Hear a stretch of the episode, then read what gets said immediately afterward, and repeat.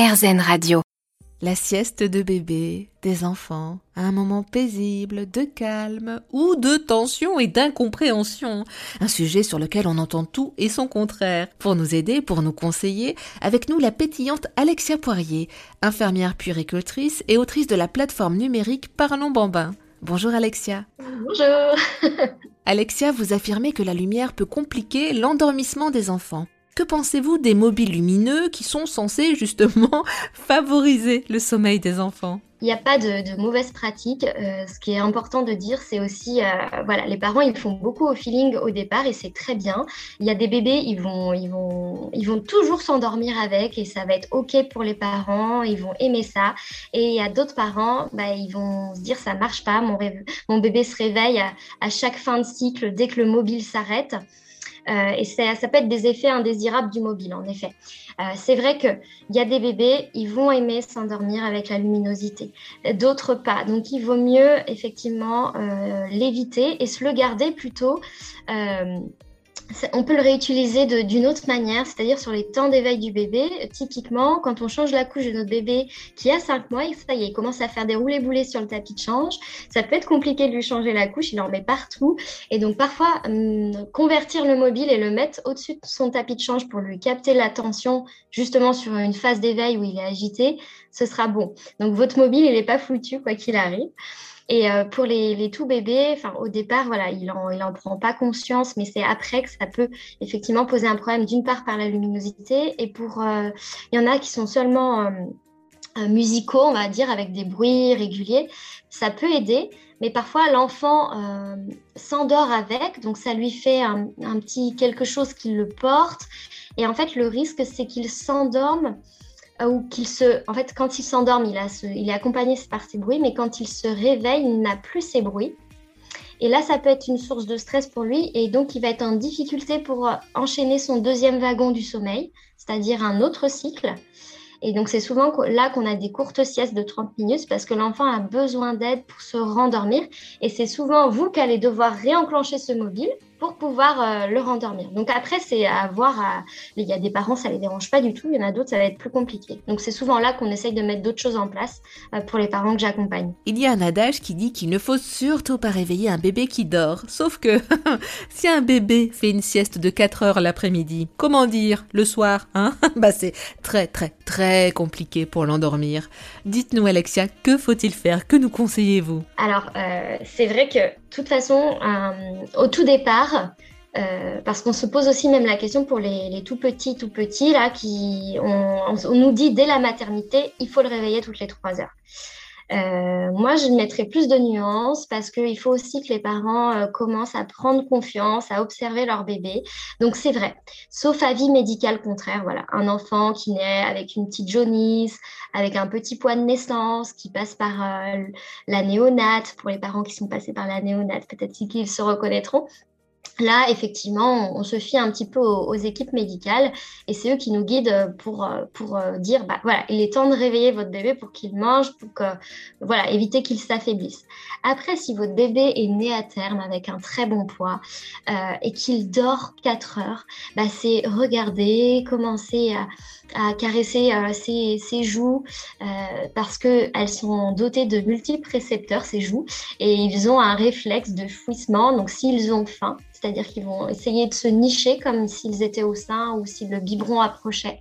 Si votre enfant sort la langue, commence à s'agiter, ok, là on peut le réveiller. S'il ne bouge pas, eh bien on, se laisse 5-10 minutes, peut-être qu'il se réveillera après. Ensuite, la, la, chose qui peut poser problème aux alentours des 6 mois, c'est cette fameuse sieste de 18 heures qui est souvent faite chez la nounou parce que les enfants sont vraiment stimulés avec euh, chez la nounou ou à la crèche. Ils ont parfois des longues journées. Et cette sieste, elle est souvent très tentante, euh, euh, même pour les professionnels, parce que ça permet d'éviter les pleurs en cascade. Donc, c'est-à-dire que les, tous les enfants se mettent à pleurer euh, de fatigue, ils ont envie de revoir leurs parents, d'être assurés. Donc, il y a encore des petites siestes qui sont faites à cette heure-ci, sauf que parfois, bah, du coup, à la maison, ça nous fait des endormissements tardifs, parce que l'enfant arrive à la maison étant en pleine forme Et donc, il faut attendre bah, une heure et demie, voire deux heures pour, pour avoir un endormissement le soir. Et donc, c'est vrai que ça décale notre rituel. Donc, c'est vrai que à partir des six, six, mois, huit mois, là, il faut vraiment rentrer en communication euh, avec les, les équipes qui gardent vos enfants. Euh, pour, vraiment pouvoir vous coordonner. Et dans l'idéal, il faudrait plus de sieste après 17 heures parce que les hormones du sommeil de la nuit commencent à se sécréter et on peut entraver ce sommeil de nuit. Il y a cette question que tous les jeunes parents se posent forcément un jour. À quel âge les siestes de bébé deviennent-elles régulières? Eh bien, quand le rythme du bébé en général devient régulier, donc vers ses 5-6 mois. C'est-à-dire qu'il a un rythme déjà de, repas régulier, euh, ses temps d'éveil sont plus longs, euh, donc ils sont d'une heure et demie, c'est-à-dire sa capacité à rester éveillé. Et donc c'est à partir de là qu'on peut avoir des, vraiment des endormissements euh, réguliers tous les jours à la même heure. Et comment savoir quand arrêter la sieste? Quels sont les signaux? Alors, ça, c'est très enfant dépendant, c'est-à-dire que, en fait, dans le sommeil, on ne peut pas généraliser un temps de sommeil donné à tel âge, à tel âge. C'est souvent ce que je dis aussi aux parents que j'accompagne, parce que on est tous différents. Euh, même moi, dans mon entourage, je connais des petits, gros dormeurs. Et ben, c'est la même chose pour les enfants. Il y a des enfants qui vont jamais réussir à faire la sieste et vont juste avoir besoin de temps calme à l'école et qui seront plus en sécurité chez eux et feront des plus grosses nuits chez eux. Par contre, à 18h30, il n'y a plus personne. Quoi. À la maison, c'est vraiment euh, une bonne nuit. il y a d'autres enfants, ils vont justement plus fractionner, se sentir en sécurité à l'école, à la crèche et faire des bonnes siestes et euh, dormir tout autant la nuit ou peut-être un peu moins. Mais ce sera quand même réparateur. Le passage déjà euh, de deux siestes à une sieste, ça, ça questionne aussi beaucoup de parents. elle intervient entre 12 et 18 mois, c'est quand même 14 mois en moyenne. Et c'est souvent, en fait, euh, on a du mal à retirer cette sieste de fin de matinée. Parce qu'après, en début d'après-midi, l'enfant n'est pas fatigué. Donc, euh, mon petit conseil, c'est pour tous ces parents-là, c'est essayer de décaler progressivement euh, cette sieste entre midi et deux. Donc, le faire manger plus tôt l'enfant.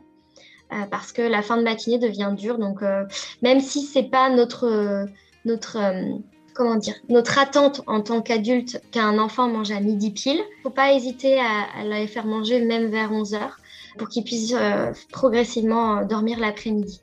Euh, parce qu'il faut savoir que notre rythme d'adulte, c'est pas celui de l'enfant. Donc il n'y a pas de souci. Ils n'ont pas encore ces normes-là de, repas, tout ça bien fixé. Et ensuite, la sieste de l'après-midi, c'est plus à l'école que ça se gère effectivement. Il y a des écoles qui vont être euh, plutôt temps calme et puis euh, ou vraiment sieste et puis après c'est au cas par cas on fait évoluer les groupes de ces temps calmes selon les enfants même même à la crèche moi j'ai connu un enfant alors il était en, en, pleine période de familiarisation je crois que toute son année il l'a fini juste en temps calme en fait. Il avait vraiment du mal à s'endormir à la crèche. C'est vraiment une question aussi de d'enfant en fait et de sensibilité. Merci beaucoup Alexia Poirier d'avoir répondu à nos questions